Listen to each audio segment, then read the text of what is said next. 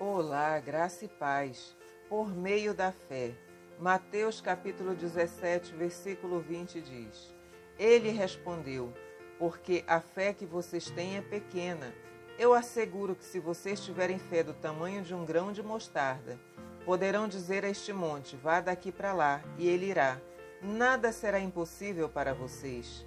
Deus nos lembra a todo momento que ao menor ato de fé até mesmo os montes se moverão, pois receberemos dele toda a autoridade e ousadia para usufruir no nosso dia a dia por meio da fé.